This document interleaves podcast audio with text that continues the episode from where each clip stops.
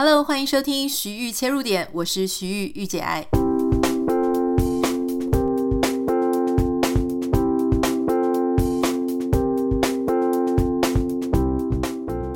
Hello，欢迎收听今天的节目。我知道现在台湾是十二月二十九号，但是在美国呢是十二月二十八号哈。那今天这个日期还蛮特别的，因为是我跟我先生的结婚纪念日。没错，就是我们虽然认识了好几年，但是今年是第一年我们的纸婚。然后我们就一直在那边抱怨说：“哎，为什么是纸婚呢？因为纸听起来超级薄弱的哈。”好，总之我们也就是相安无事的过了一年。虽然在这个当中呢，他就把他的结婚戒指给弄丢了。我不知道你有没有看到我们的脸书贴文。总之就是有一次我们跟朋友一起出去打那个快速羽毛球的时候。然后哎，打着打着，然后他这个家伙就非常的翻滚啊，然后扑东啊，飞奔啊，然后反正就是动作之大的。结果后来等我们回到家的时候，他就发现说，他的无名指怎么空掉了哈？因为其实在美国都会天天带着结婚戒指出门嘛。那我知道台湾或是台，可能亚洲其他国家会有一点不是那么常在戴戒指，但是。呃，欧美国家只要你结婚，基本上都是会戴着戒指的，以示尊重哈。所以他的那个无名指就空掉了。我那个时候有在我的脸书上面讲这件事情，然后很多网友啊，男生就还亏他说：“哎呦，演得不错哦。”然后就是假装把它弄丢了什么的。好，总之今年的这个结婚纪念日呢，我就送了他一个，他现在应该还没拿到了，因为还在路上。但是我订了一个一模一样的结婚戒指要送他。嗯、结婚一年有没有什么感想？我今天本来是想要跟大家分享这个结婚一年的感想，但我怕你们会觉得很无聊哈，就说这是你家的你家的事情，跟我没有什么关系，所以小小的讲一下，就是我觉得。我以前就讲过，我说我觉得单身是蛮好的，因为单身的生活是九十五分哈，就是说差五分是你会想说啊，怎么都没有身边没有人啊，到底有没有自己的真爱啊？哈，可是事实上呢，大部分的日子你只要想做什么就可以做什么，不会有人牵绊你啊，你不用妥协，你不用做很多，然后你不想做两人份的事情，洗碗啊、洗衣服啊、煮饭啊、扫地啊，然后各式各样的要去。婆婆家啊，然后要去照顾很多的人，可是同时啊，我我其实就是有人会讲说，哎呀，你以前不是说什么单身很好吗？你干嘛还要结婚？那我记得我也曾经解释过，就是你的人生总是会有在某一些时候，你会觉得说，呃，你确实知道单身是很好，没错，但是你会有一点想说，那我放弃这么自由，放弃这么自在的生活。原因是因为我会希望能够，也许日子不会过得这么舒坦，也许会有一些麻烦事，但是你会希望说，诶，在某一个时间点，你会改变你的想法，想说，嗯，那还是跟这个人一起互相陪伴哈。虽然你可能会有吵架，会有摩擦，可能没有九十五分了，你可能剩八十五分了哈。但是你还是会希望说，呃，能够看着对方到老，能够陪伴对方到老。我那时候是这样子的心情啦。我知道说麻烦的事情一定会变多，我自己可能会没有办法再这么样的随心所欲哈，开始会有人管东管西。但事实上还是会有很好的地方，就是他可以呃。它的存在会补足你一些你以前生活当中没有办法做的事情，然后你的孤单啊，他如果说你如果遇到一个很好的对象，他就可以适时的可以去呃在这一块帮你补起来、填补起来，就是你需要别人陪伴的时候。那当然最糟糕的状况就是说，你明明身边有别人，可是这个人呢，他却没有办法理解你的心情，没有办法呃。填补你的需求，那这个就是所谓的两个人在一起，居然比一个人还要孤单。好，因为其实两个人在一起，你一定会对对方有期待，通常这个期待呢，就是失望的开始。所以我觉得，嗯、今天你是单身，然后你到两个人在一起之后，你还是要去管理你对对方的期待。你如果这个对对方的期待是在一个合理的范围内，好，不是说过高要求。比方说，你就是说，既然我们都已经结婚，你就应该要怎么样啊？你就应该要怎样啊？那如果对方他本身脑子里面没有这样子的一个想法，那你这个期待是势必要落空的。但如果说你能够好好的管理这个期待，你知道说有一些人他本来就不会这样做，不会符合。比方说像我昨天讲的，有一些人他就圣诞节他就是不会准备礼物啊，好，或是有一些人他就是吃完东西他不会马上收啊，他有有些人他就是觉得他不会去帮另外一半做家事啊，等等的。那这些东西呢，就是你要知道，有一些人他就是这样想。那当然不是说就让他长此以往的这样下去，而是说，当你遇到这样子的事情的时候，你不要太吃惊，然后你还是要拿出一个好的沟通技巧、管理技巧，然后跟对方好好的一起协调你们想要过的生活模式。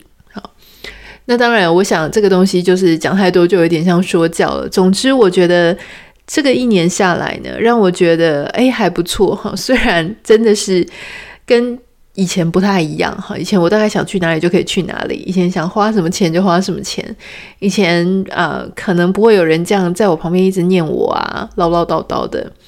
可是这一年来还是很开心，因为你会发现说，哎，有一个人可以跟你讨论事情，有一个人可以啊帮助你想到很多你没有想的事情，很多人。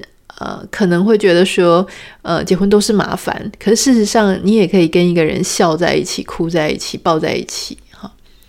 那彼此感情上有一些交流，在跟对方生活的过程当中，常常也可以找到你活着跟存在的一个意义跟价值感。好，就是我们不是把价值感放在别人身上，可是当你在对对方付出的时候，你同时也感受到你自己的存在。跟重要性这样子，我觉得这些东西都不是推到极端说哦，我就是为了对方而存在，而是说，呃，每一种项目，每一种每一种面向，都会让你更加了解你自己，而这些更加了解你自己的状态呢，我觉得是让人感觉很舒服的，因为你重新发现了不一样的面向的自己。好，今天其实我想要跟大家分享的是一个我看到哈，就是大家知道我会看言之有物这个研究的研言之有物的这个网站，它是中研院的网站，所以上面常常会有很多中研院除了有自然组、理组的一些实验发现，它也有很多这个人文社会科学的一些研究发现，我觉得非常有趣。今天这一篇呢是在讲说，嗯，是古代的妃嫔他们的。薪水跟收入哈，只要讲到钱呢、大家就会眼睛为之一亮，想说：哎，对，你从来都没有想过说那些宫廷剧啊，好，就古装剧，我们在看看老半天，大家就是拼个你死我活，你从来都没有想过说：哎，对呀、到底皇太后她的收入是多少？她的零用钱是多少？那皇后呢？那妃子呢？差一级到底会差多少钱？我不知道你有没有想过，我没有想过。所以当我看到这个标题的时候，我就觉得哇，很有趣诶，所以我今天就想要跟大家分享哦。这个是呃。呃，中央研究院的近代史研究所赖慧敏研究员，哈，他的一个线上的演讲所做的摘录。那他这个演讲的呃主题叫做“读清宫档案才看懂《红楼梦》”。那如果你有兴趣的话，你可以在言之有物的这一篇呃标题的呃文章里面，然后它下面有一个就是可以去看影片。他的线上演讲有一个多小时，如果你有兴趣的话，你可以去看。那我先稍微帮大家摘要一下哈，就说你看那些清宫剧嘛，哈，不是都会有很多什么帝王跟后妃爱来爱去，然后彼此妃嫔之间就是杀来砍去的，这样很恐怖。好，如果你还记得《延禧攻略》的话呢，这个里面有一个高贵妃，她一出场就开始在抱怨哈，她抱怨说。皇后这个一年的宫分，哈，就是她的收入了，她零用钱。皇后一年的宫分有一千两，但本宫呢，哈，就高贵妃少她四百两，也就是高贵妃是六百两。啊，长春宫就是皇后的宫，她用的是金器，金呃黄金的那个器皿。储秀宫就是高贵妃，哈，他们的宫只用银器，就是银制品。皇后用的是仪架。好，那本宫就是高呃高贵妃，她用的是仪仗。好，就连逢年过节呢，我们拿到的赏赐都本宫拿到的都比她少很多赏赐。她在抱怨这个钱的事情。那你想说这一段台词到底真实性是多高呢？根据这个《国朝宫史》的记载啊，皇后的年俸是一千两，没错，贵妃年一年是六百两。每一年呢就差了这个四百两，而且在吃东西的时候呢，确实哦，他讲的都没有错，就是皇后用的是金器，好，这个贵妃用的是银器，那所以呢，他们其实都。呃，连吃的东西，连器皿的材质都是有讲究的。好，那你说其他人呢？呃，皇贵妃、贵妃是用银器，可是如果你听过像什么贵人啊、常在啊、答应啊，他们根本不能吃银碗，他们用的就是什么铜器、锡器、瓷器、漆器，有的就是比较廉价一点的。好，所以其实你就知道说，诶，这个不是说只有现在的男人哦，说什么哦，你是董事长，所以你就是开什么玛莎拉蒂。还是什么这个兰博基尼，然后执行长开 B N W 或是 Lexus，哈，不是这样子的，就是他们连其实，在后宫呢，大家都很未接的，跟你的这个零用金好是非常的鲜明的。那这个研究员他很有趣，他就把他。就是去计算一下，就是说用我们当代比较能够理解的币值哈。如果说我们照现代的黄金、白银的价钱去计算，当然先不管说呃这个当时的物价和币值现在怎么样了，我们就是纯粹用现代的方式去计算。你就会发现说，哈，黄金二十两啊，就是黄金，假设是一千七百元一克，白银用二十三元一克啊，一两是三十七点五克去推算的话，嗯，这个是呃新台币的计价呢，是用二零二零年十二月二十五号，就今年圣诞节，我们来去计算的话，皇太后呢，她是金二十两，银两千两啊，她的这个年薪，也就是新台币差不多三百万元。好，那皇后呢是白银一千两，白银一千两这样子换算下来呢，皇后是可以拿到新台币八十六万两千五。好，皇贵妃呢是白银八百两，所以大概是新台币六十九万。贵妃是白银六百两，好，是新台币五十一万七千五。妃子呢是白银三百两，差不多新台币二十五万八千七百五十元。嫔妃哈也是白银两百两，它大概新台币十七万两千五。贵人是白银一百两，差不多新台币八万六千两百五十元。常在呢只有白银五十两，新台 年薪新台币四万三千一百二十五。答应哈就这个白银三十两，新台币呃两万五千八百七十五元。当然要再次强调，就是当时的物价跟现在物价不一样嘛，哈。可是你就会发现说，哦，你你虽然绝对的这个价值可能现在跟当代是不一样的，就是说你那时候拿两万五千八百七十五，跟现在两万五千八百七十五的价值可能不一样。可是他们彼此之间的对应，啊，就这个对照的差距，你稍微可以感受得出来。就是你是皇太后的时候，你是新台币三百万的等级；你是答应的时候呢，你是新台币两万五千八百七十五元。那你就知道这个东西中间差多少，然后你就可以感觉得到说，哇，就是难怪他们大家就是比来比去，因为你比的不只是头衔，你还真的是年收入就是差很多这样子。那当然，如果你就觉得说，我不知道你现在年薪多少，你可以比一下。如果你现在年薪呢是差不多新台币七十万元的话，那你差不多是皇贵妃的等级哈。好，总之我觉得这个非常的有趣，因为从来不会想到说谁会去想这个年呃皇呃皇太后啊、皇后啊、贵妃啊各个不同的阶级，他年收入是多少哈。那其实，呃，刚刚讲到说《延禧攻略》里面讲的那个高贵妃，她提到说，哦，你是用仪架，我是用仪仗，其实也是有差别哈、哦。就是说，呃，他们在出去的时候呢，这个皇太后跟皇后，她是用仪架皇贵妃跟贵妃是用仪仗，那妃嫔是用彩仗，就是说他们出去的时候，他的排场会不一样。什么是他们的排场？就出门的时候，你会有一些扇子啊、香炉啊、旗子，哈，就是有没有看起来很大阵仗？所以如果你排头要很大的话呢，第一个你必须要是那个阶级，你才可以有很大的排头嘛，哈。所以，嗯，就这个蛮有趣的，我觉得。好，这个时候呢，你就会发现说，哎，他们也在讲说，你知道吗？你在吃什么？刚刚不是有讲什么金器啊、银器、金碗、银碗，对不对？皇后以下呢是不可以用金器的，只有皇后和皇太后，你们可以用金子、金器。贵人以下呢，你不可以用银器。好，所以说像这个《红楼梦》里面那个贾府，他只是国公，所以你完全不可以使用金银器皿嘛，因为你这个贵人以下是不可以用银器的。结果呢，他们当时在抄家的时候被抄出一大堆皇室专属的器皿，哈，那就很麻烦了，因为你是僭越啊。OK，那所以不只是吃什么东西的器皿哦，还有就是你喝什么。我觉得这个也超有趣的，因为我自己非常喜欢喝茶。那你完全不会想到说，诶，你会想说，如果他住在皇宫，不管你是什么阶级，像我们现在的感觉就是，如果你是在 Google 工作，不管你是资深工程师还是工程师，还是你是工读生，你应该都可以去喝。他们这个 all you can eat 的那个这个茶水间的零食嘛，或是茶水，对不对？你在所有的公司里面，不管你是什么阶级，你都可以去喝茶水间的东西啊。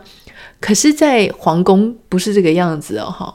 如果你你看，我们现在每天随便就一杯手摇饮，可是如果你在清朝的后宫，哈，你要先看你的等级，才可以决定你能不能喝茶哦。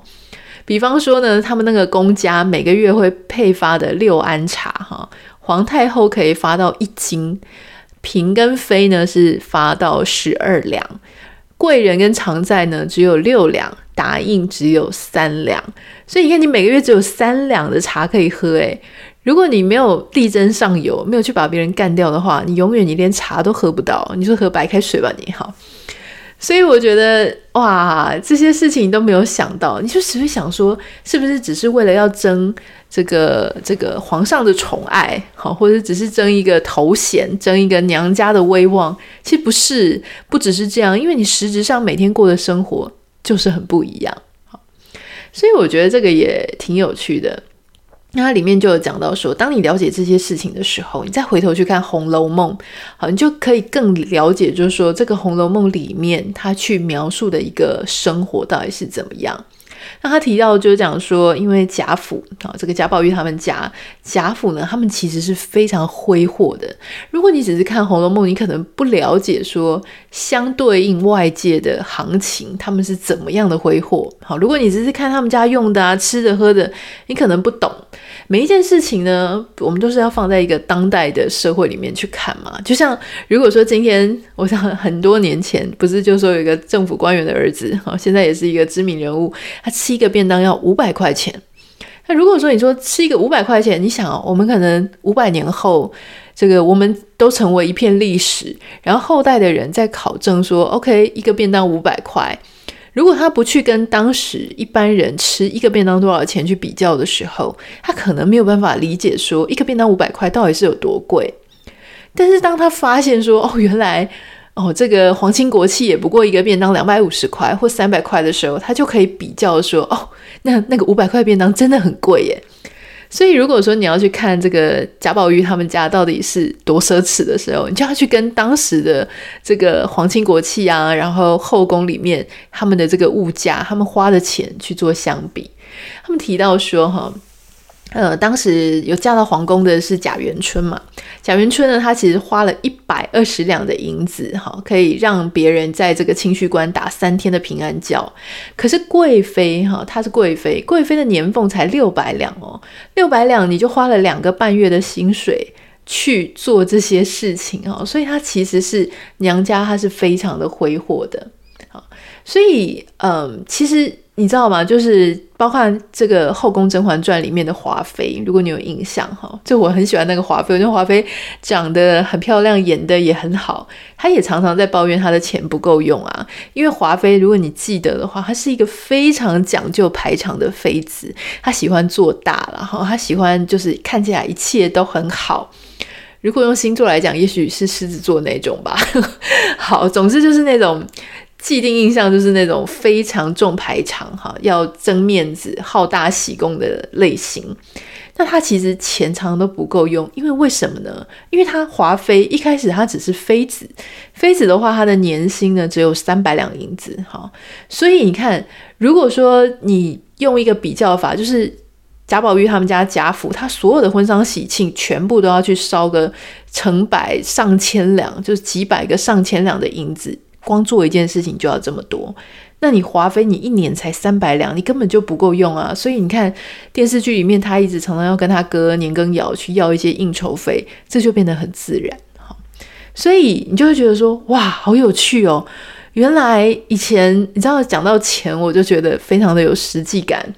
应该不是只有我这样感觉啦，哈，我觉得你应该也会觉得说，哦，对耶，讲到钱，好像这一切都真实了起来。好，所以我都会发现说，哦，原来其实这些宫廷剧啊，其实都是有一些考究的。我本来想说大家都是胡扯吧，可能就是用架空的历史啊，然后就是呃让大家都漂漂亮亮的啊，讲一大堆啊彼此勾心斗角的事情。可是没有想到，其实他们考究上也是还算是呃蛮细心的哈。所以，像这个中研院的赖慧敏研究员，他就说：“哎，其实历史不是很无聊，它是很有趣的哈。”所以，他也出版了这个《乾隆皇帝的荷包》这本书。我真的会很想看哦。我在在我看完这一个他的呃演讲的摘要之后，我就觉得哇，这真的是很有趣。如果你也有兴趣的话呢，不要忘记可以上这个言之有物的网页哈。言之有物的言是研究的研，是中研院的一个呃很多。很多分享的网站，我觉得它非常的有水准，所以很多朋友啊，像我有好像有学弟是我的听众嘛，哈，就问我说：“哎，学姐，你都喜欢在什么样的网站上得到你的资讯，得到你的知识，才不会觉得那是假新闻？”那我就会跟他讲说，我基本上很重视这个产出内容的后面的。背景机关是谁啊？如果他是一个有非常有政党色彩的，那你就是要小心一点，就他背后可能会有一些政治上的偏误。那如果说他是一些诶感觉 reputation 比较好，例如说像报道者啦，或是这个言之有物中研院，他已经是台湾最认真在做研究的朝这个机构之一了。所以你就会觉得说，在上面看到的一些相关研究佐证哈，你会比较安心。所以这个是我想要跟大家分享。我常常分跟大家分享这个网站，我觉得这个网站真的很不错。